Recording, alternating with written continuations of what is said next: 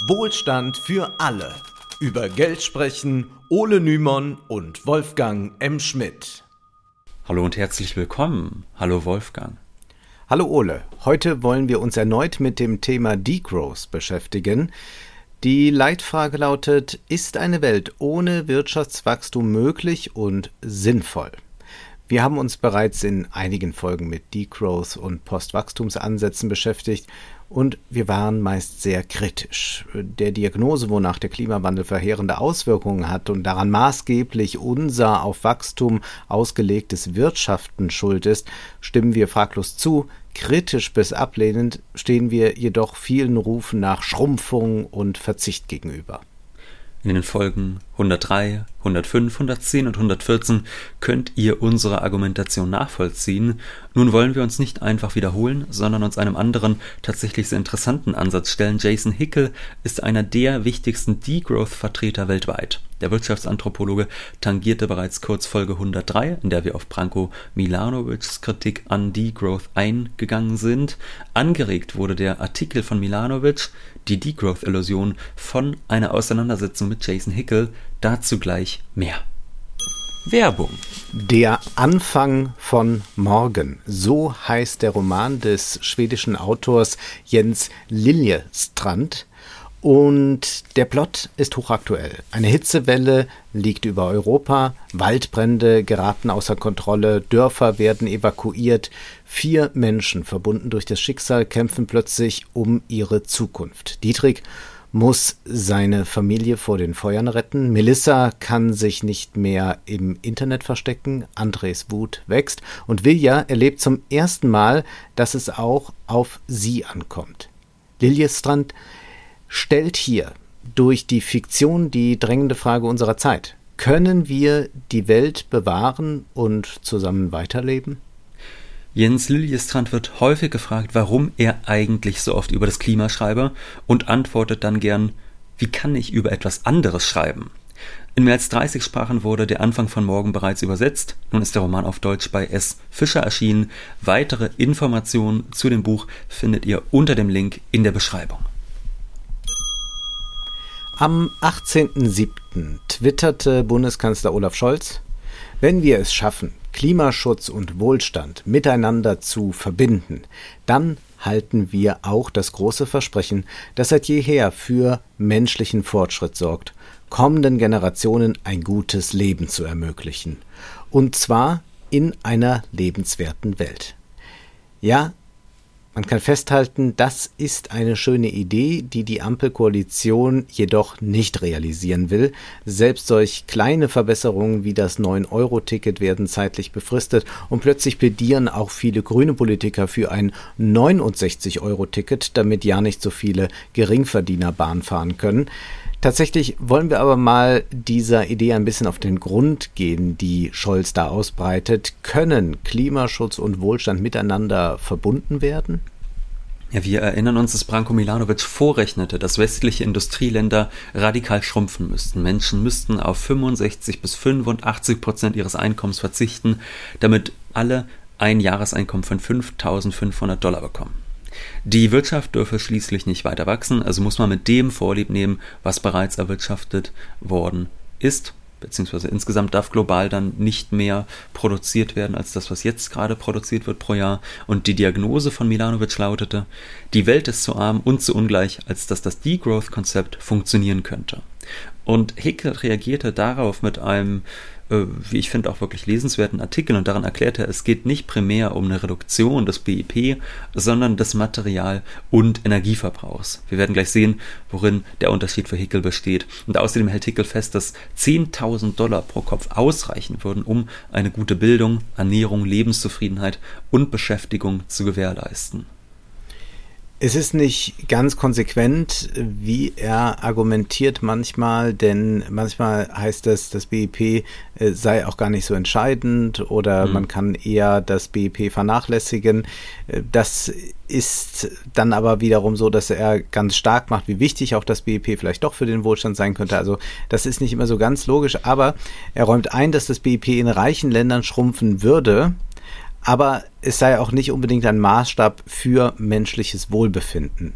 Da heißt es bei Hickel, was für das menschliche Wohlergehen wirklich wichtig ist, ist die Versorgung. Mit anderen Worten, der Zugang der Menschen zu den Ressourcen, die sie für ein langes, gesundes und blühendes Leben benötigen. Der Grund, warum das BIP hier eine ungeeignete Messgröße ist, liegt darin, dass es nur einen sehr schmalen Ausschnitt der Wirtschaftstätigkeit erfasst, nämlich den, der mit dem Tauschwert von Waren zu tun hat. Es ist also durchaus möglich, dass das BIP steigt, während die Versorgung sinkt, wenn beispielsweise der britische nationale Gesundheitsdienst privatisiert würde, würde das BIP steigen, aber der Zugang der Menschen zur Gesundheitsversorgung würde eingeschränkt werden. Da muss man jetzt wiederum festhalten, äh, da wird es dann ein bisschen schwierig teilweise an der Argumentation. Denn wenn man jetzt sagen würde, okay, hier wird etwas privatisiert, dann ist ja damit gemeint, dann wird es teurer. Denn ich sag mal so, vorher ist es ja so, vor der Privatisierung, dass beispielsweise über öffentliche Ausgaben das dann finanziert wird, also das Gesundheitswesen, was dann ja aber auch tatsächlich in die BIP-Rechnung eingeht. Und sein Argument ist jetzt, naja, wenn das privatisiert wird, wird es ja teurer und deshalb steigt das BIP. Da muss man auch festhalten, naja, so ganz stimmt das nicht, denn wenn ich jetzt zum Beispiel mehr für Gesundheit ausgeben muss, kann ich ja woanders weniger ausgeben. Vielleicht hätte ich mir dafür sonst eine Cocktail, äh, einen Cocktail mehr gekauft oder sonst was, was sich ja gar nicht unbedingt positiv aufs BIP auswirkt, sondern eher dafür sorgt, dass die eine Sparte mehr Gewinn macht und die andere weniger. Also da muss mhm. man eben festhalten, das ist manchmal äh, etwas widersprüchlich. Dennoch ist es so, dass er natürlich recht hat. Als Kennzahl dafür, wie gut es den Menschen geht, ist das BIP nicht unbedingt die beste Kennzahl, äh, die man sich so vorstellen kann. Also er führt da als Beispiel Portugal an. Und dort ist das Pro-Kopf-BIP zwar 65 Prozent niedriger als in den USA, jedoch ist beispielsweise die Lebenserwartung deutlich höher. Also die Lebenserwartung in den USA liegt bei 78,7 Jahren, in Portugal 81,1 Jahre. Milliarden werden in den USA für das private Gesundheitssystem ausgegeben, aber trotzdem ist die gesundheitliche Versorgung schlechter als in Portugal oder Spanien, meint Hickel, wo das Gesundheitswesen deutlich günstiger ist. Und er erklärt, Zitat, Portugal hat mit einem um 65 niedrigeren Pro-Kopf-BIP deutlich bessere soziale Ergebnisse als die Vereinigten Staaten. Das bedeutet, dass 38.000 Dollar des Pro-Kopf-Einkommens der USA effektiv verschwendet werden. Das sind 13 Billionen Dollar pro Jahr für die US-Wirtschaft insgesamt. 13 Billionen Dollar an Gewinn, Produktion und Konsum jedes Jahr und 13 Billionen Dollar an ökologischer Belastung, die an und für sich nicht zum menschlichen Wohlbefinden beitragen. Das ist Schaden ohne Nutzen. Und Hickel verweist da in seinem neu erschienenen Buch Weniger als mehr auch auf die Bildungsausgaben in Amerika. Die Ausgaben der Eltern für Collegebesuche der Kinder sind um 500 Prozent teurer im Vergleich zu den frühen 1980er Jahren das sind tatsächlich auch, würde ich sagen, beeindruckende Zahlen. Da müssen wir eben festhalten, mhm. er hat ja anfangs gesagt, es soll gar nicht um eine Reduktion des BIP gehen, sondern um eine Reduktion dessen, was insgesamt quasi an Material verbraucht wird, was an, äh, was klimaschädlich emittiert wird und so weiter. Und da ist doch festzuhalten, naja, wenn man in Wahrheit das Gesundheitssystem deutlich günstiger ähm, organisieren könnte, und dann zum Beispiel ähm, weniger äh, Geld dort reinfließen würde, dann würde ja im Gesundheitswesen trotzdem genau gleich viel ähm, Verbrauch stattfinden. Da würden meinetwegen genauso viele Verbände, Medikamente etc. gebraucht werden. Von daher ist diese Aussage, du meintest ja anfangs, Wolfgang Hickel würde behaupten, er will ähm, gar nicht das BIP senken, sondern den Materialverschleiß etc. und das, was da alles äh, verwendet und verschwendet wird. Da ist dann immer die Frage, ist das denn wirklich so, dass das dadurch niedriger würde?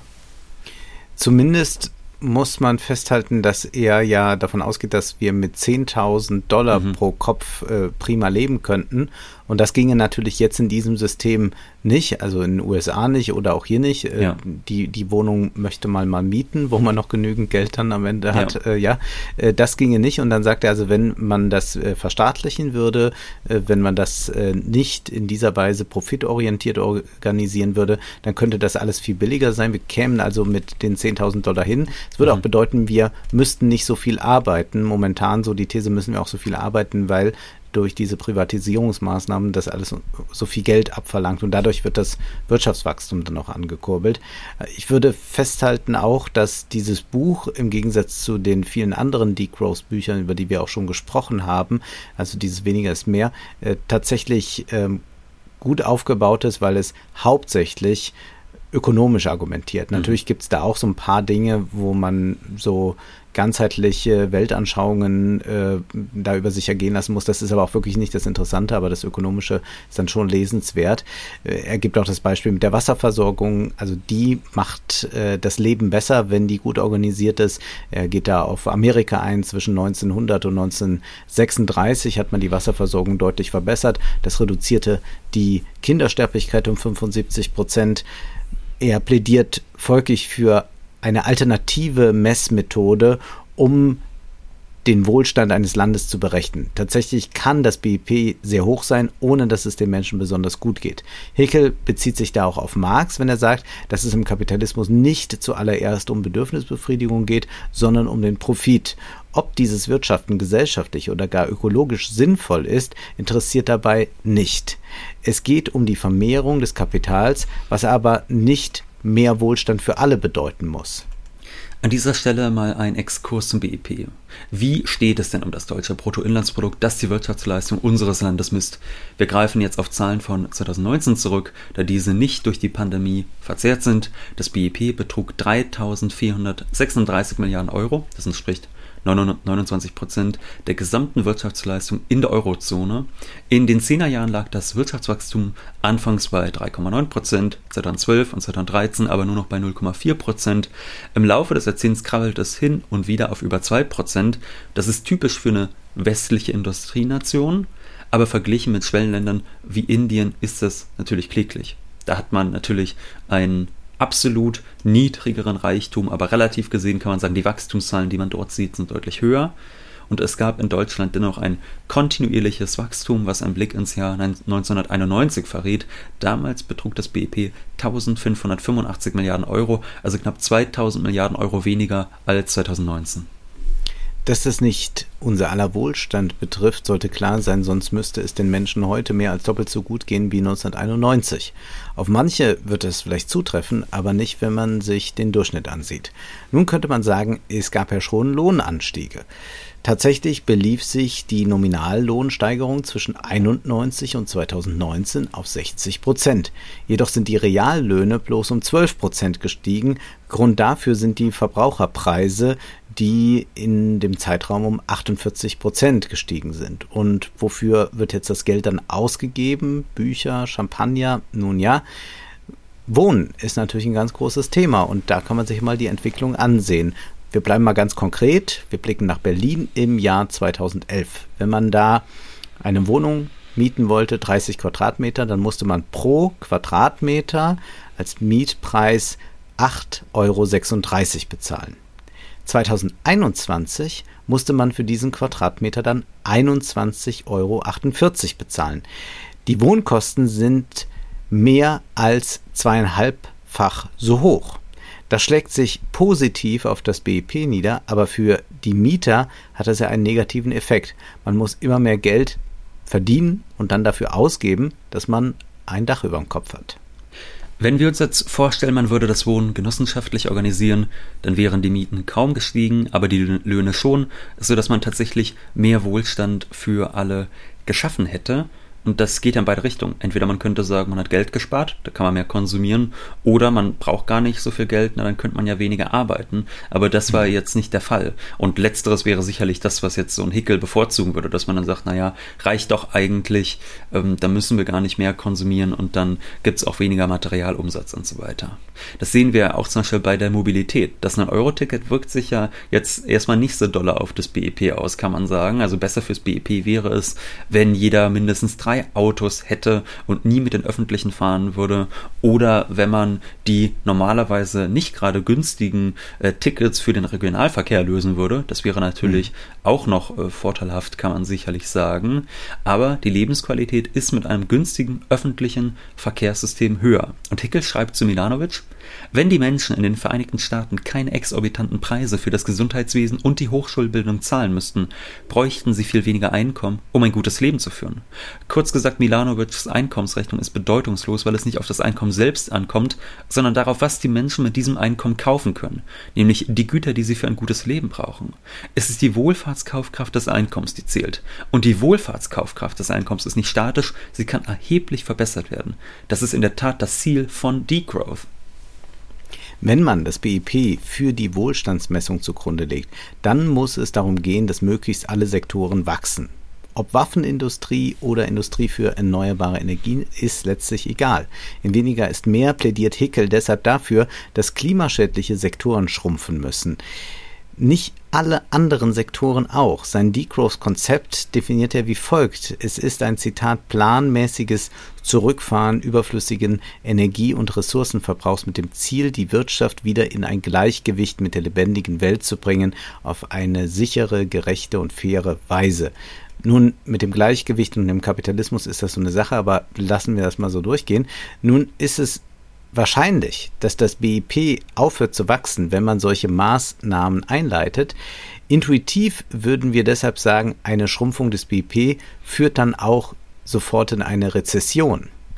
Dem widerspricht Hickel jedoch, wenn er schreibt, eine Rezession ist aber etwas, das eintritt, wenn eine wachstumsabhängige Wirtschaft aufhört zu wachsen. Das ist dann chaotisch und katastrophal. Was ich hier fordere, ist etwas vollkommen anderes. Es geht darum, zu einer ganz anderen Art von Wirtschaft überzugehen, zu einer Wirtschaft, die von vornherein gar kein Wachstum mehr braucht. Nur dann fragt man sich, ist das jetzt möglich in einer Marktwirtschaft? Also der Kapitalismus mhm. ist ja auf Wachstum angewiesen. Man investiert Geld, um mehr Geld zu bekommen. Hickel weist nun aber darauf hin, dass beispielsweise ein Restaurant im Besitz einer Familie den Umsatz nicht steigern und nicht wachsen will. Also die investieren vielleicht einmal, um dann einen Gewinn zu erzielen, aber denen geht es nicht darum, jedes Jahr einen noch höheren Gewinn als im Vorjahr zu erzielen. Das ist jetzt das Gedankenexperiment. Dieser Familienbetrieb ist glücklich, wenn jedes Jahr in etwa gleich gut verläuft. Hingegen müsste ein Unternehmen wie Facebook stetig wachsen, neue Märkte erschließen, andere Unternehmen aufkaufen und expandieren, damit es nicht vom Konkurrenten geschluckt würde.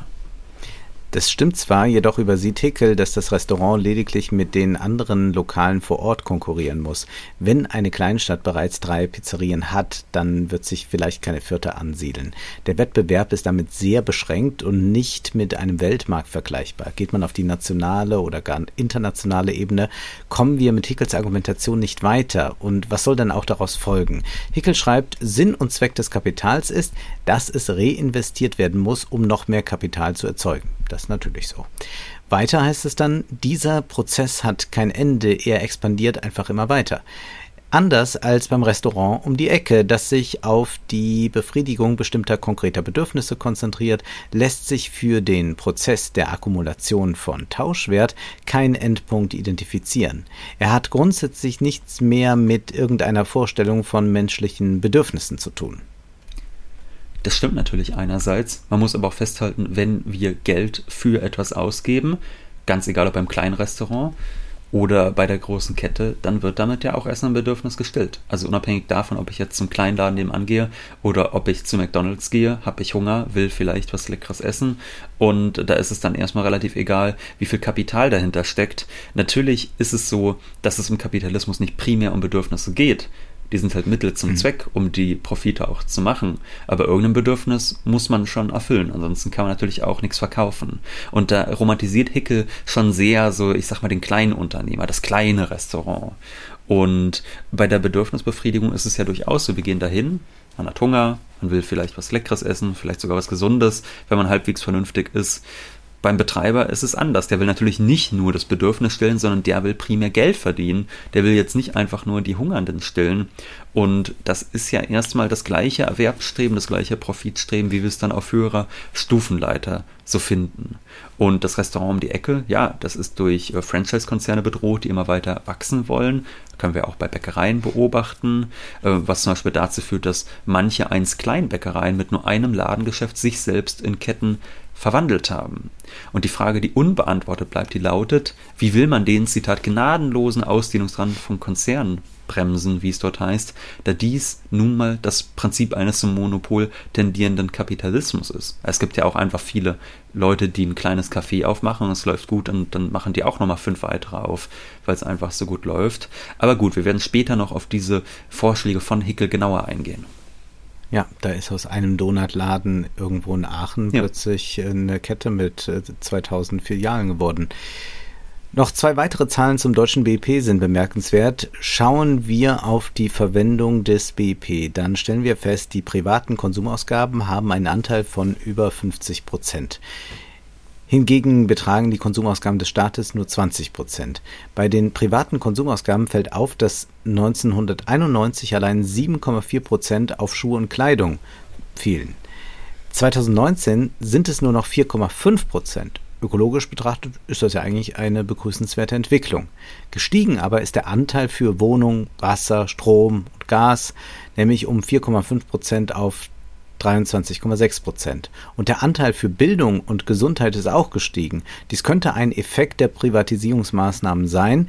Die Bürger müssen für solche Leistungen jetzt bezahlen. Das BIP wurde dann auch so gesteigert, aber die Lebensqualität der Bürger ist nicht unbedingt gestiegen.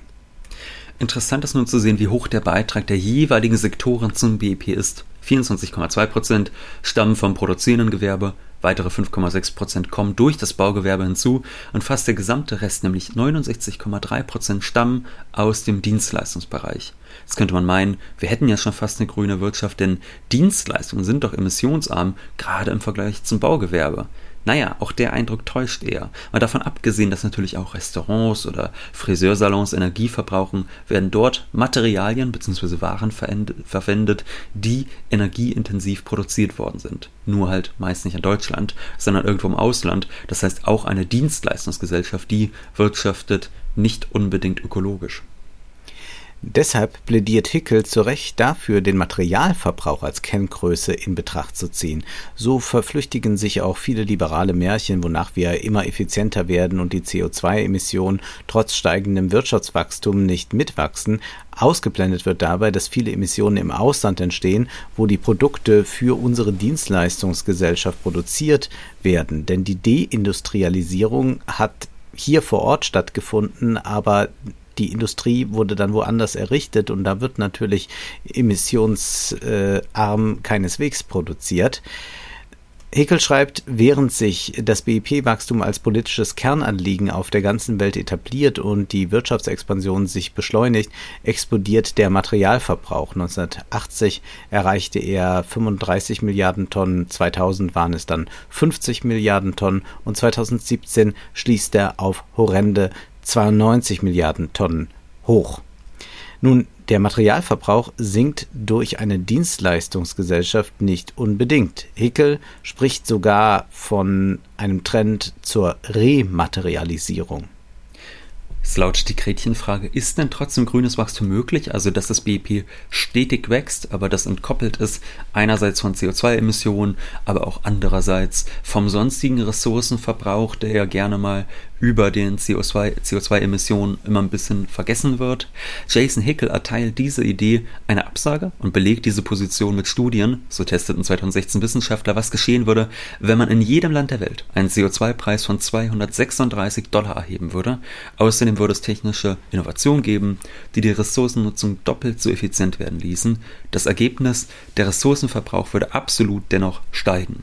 2017 berechnete das Umweltprogramm der Vereinten Nationen, was passieren würde, wenn eine Tonne CO2 573 Dollar kosten würde. Das ist zehnmal so viel, wie die Bundesregierung für das Jahr 2025 plant. Und außerdem würde man in dem Szenario noch die technische Innovation und zusätzlich eine Ressourcenabbausteuer mit einrechnen.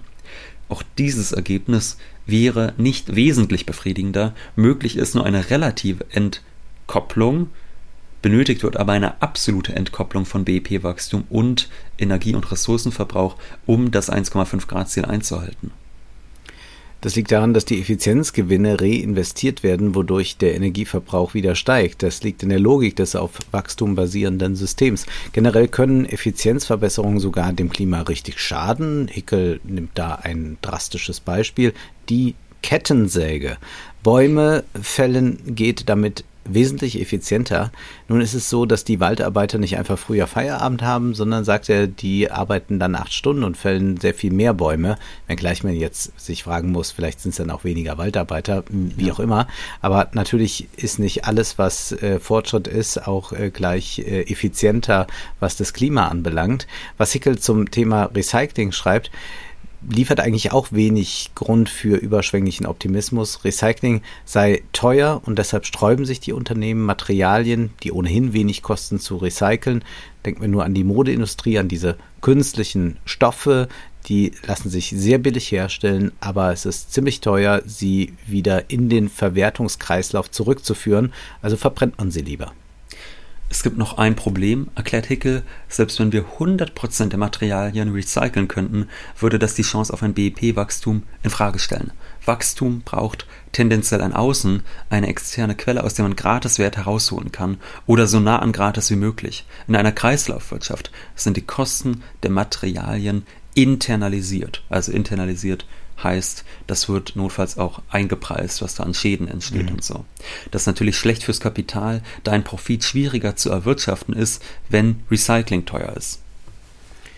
Was bleibt? Vielleicht noch grünes Wachstum im Sinne eines Qualitätswachstums. Mhm. Also beispielsweise in dem Sinne, dass man vielleicht besonders schöne Luxussektoren hat und dass man dann etwas kauft, was teurer, aber dafür auch besser ist und was dann länger hält etc. Also um solche Fragen geht es da auch. Es hieße, hm. Waren müssten jährlich um 3% besser werden. Es wird bei einem Smartphone noch möglich sein, aber was soll das für eine Verbesserung bei einer Tasse, einer Jeans oder einem Haarshampoo sein?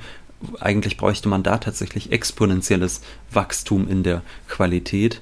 Aber das Wachstum funktioniert ja bei den meisten Waren nicht über Qualität, sondern über Quantität, womit wieder der Materialverbrauch steigt diese drei Prozent sind nicht aus der Luft gegriffen, sondern man sagt, so drei Prozent muss der Kapitalismus global wachsen, damit sich es lohnt, äh, zu reinvestieren und mhm. so weiter.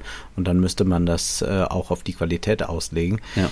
Reiche Länder, erklärt Hickel, brauchen jedoch kein Wachstum mehr. Vielmehr gilt es, den gesellschaftlichen Fortschritt vom BIP nun zu entkoppeln. Er schreibt, die Relation von BIP zu gesellschaftlichem Wohlergehen verläuft auf einer Sättigungskurve mit stark sinkenden Erträgen. Ab einem bestimmten Punkt, den die einkommensstarken Länder längst überschritten haben, trägt mehr BIP wenig bis gar nicht zum menschlichen Gedeihen bei. Ja, tatsächlich leben viele von uns in teuren Wohnungen, inmitten von Betonwüsten, mit wenig Lebensqualität, viel Lärm, vielen unangenehmen Autos. Also tatsächlich, das geht schöner. Mhm. Ich war jetzt kürzlich an ein Wochenende in Frankfurt, äh, habe äh, ein Hotel gehabt im Frankfurter Bahnhofsviertel, das ja weitgehend gentrifiziert ist. Und dann konnte ich auch aus dem Fenster heraus so Luxuswohnhäuser sehen. Und im Internet habe ich mir dann die Preise angesehen. Also da geht es dann so äh, bei 2000 Euro für 60 Quadratmeter los und noch wesentlich höher natürlich, also zur Miete.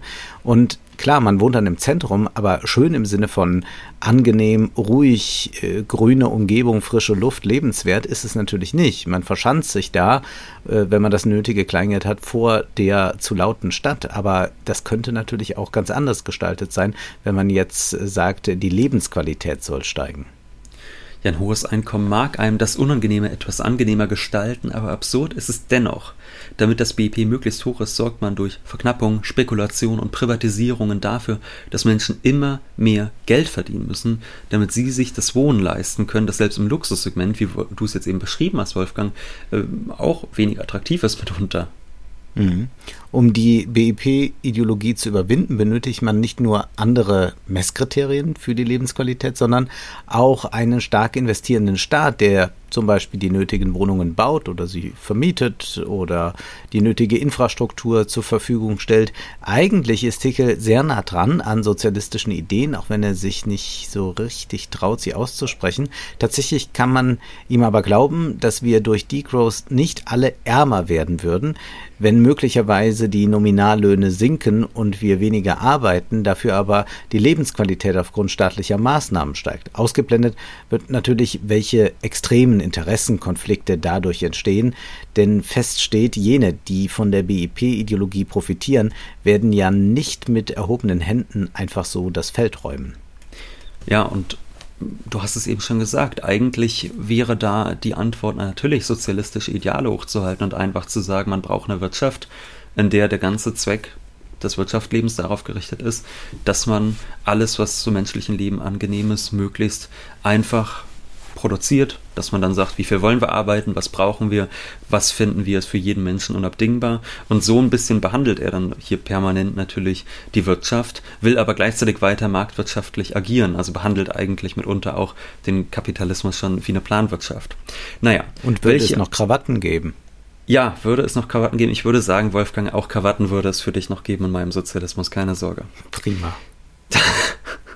Welche Maßnahmen schlägt Hickel nun vor? Erstens die geplante Obsoleszenz stoppen, um zweitens die Werbung einzuschränken, um keine Sehnsucht nach überflüssigen Produkten zu wecken, drittens den Weg vom Eigentum hin zur Nutzerschaft, sodass man nicht alles bezahlen muss, also von der Waschmaschine bis zum Rasenmäher kann man sich ja theoretisch auch eine Menge teilen, das gilt auch für den Verkehr, man sollte Individualverkehr laut Hickel überflüssig machen oder möglichst überflüssig machen zumindest. Viertens Lebensmittelverschwendung beenden. Fünftens klimaschädliche Industrien herunterfahren, zum Beispiel die Fleischindustrie. Überdies sollen konkrete Ziele hinsichtlich des Energie- und Materialverbrauchs verbindlich festgesetzt werden und dringend nötig sind zudem Arbeitszeitverkürzung und Jobgarantie. Auch das verbessert die Lebensqualität, da man weniger Stress und mehr Sicherheit und mehr Zeit hat. Man kann also mit weniger Geld zurechtkommen. Manche Sektoren dürfen auch weiter wachsen, die nicht energie- und materialintensiv sind. Gute Software wird man ja brauchen können und warum soll dann nicht auch äh, was entstehen? Damit kann man vielleicht auch etwas umgehen, was äh, Human Nagafi kürzlich im Corporate Therapy Podcast auf den Punkt brachte.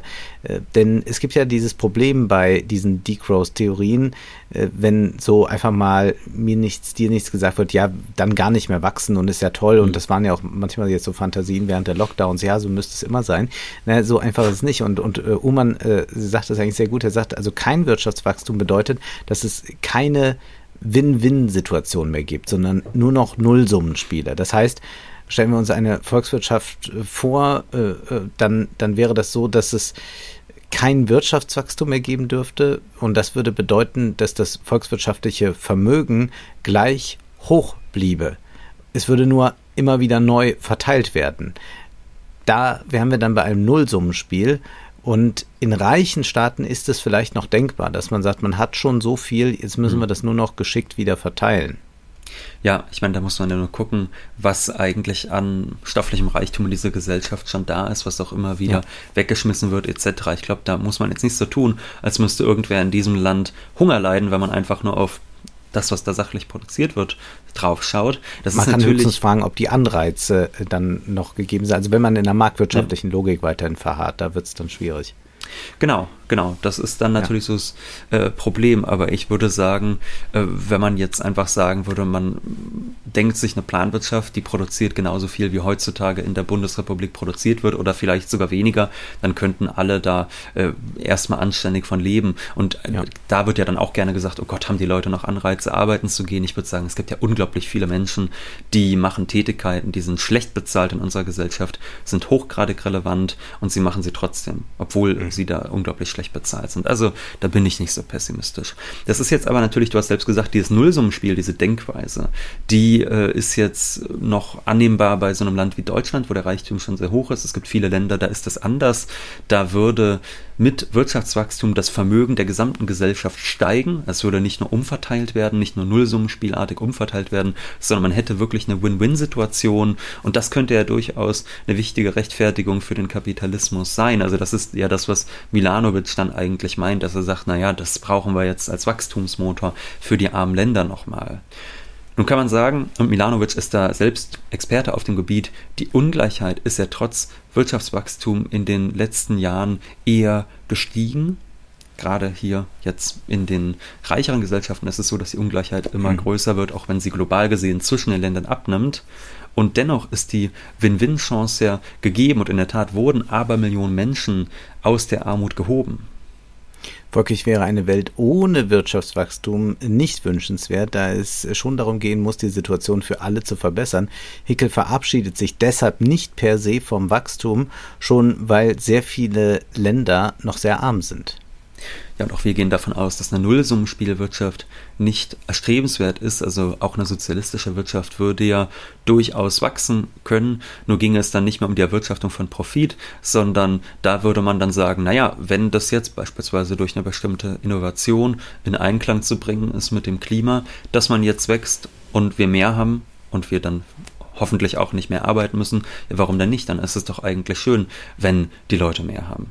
Wir können jedenfalls als Fazit glaube ich, festhalten, es gibt einiges, was durchaus auch widersprüchlich ist an diesem Buch Jason Hickles. Gleichzeitig ist es so, dass im Gegensatz zu Nico P., Serge Latouche oder Tim Jackson hier ökonomisch äh, klug doch oft gedacht wird und dass viele der Ansätze, die vorgebracht werden, es durchaus wert sind, weitergedacht zu werden. Am Ende möchten wir noch auf das neue Spezial hinweisen. Ole, du hast mit der Ökonomin Philippa Siegel-Klöckner über ihre Zeit bei der Weltbank und ihre Vorschläge für eine progressive Fiskalpolitik gesprochen. Jetzt ist aber erst einmal Schluss für heute, denn Zeit ist Geld. Prosit. Das war Wohlstand für alle. Ihr könnt uns finanziell unterstützen über paypal.me-ole und Wolfgang oder über die in der Beschreibung angegebene Bankverbindung. Herzlichen Dank.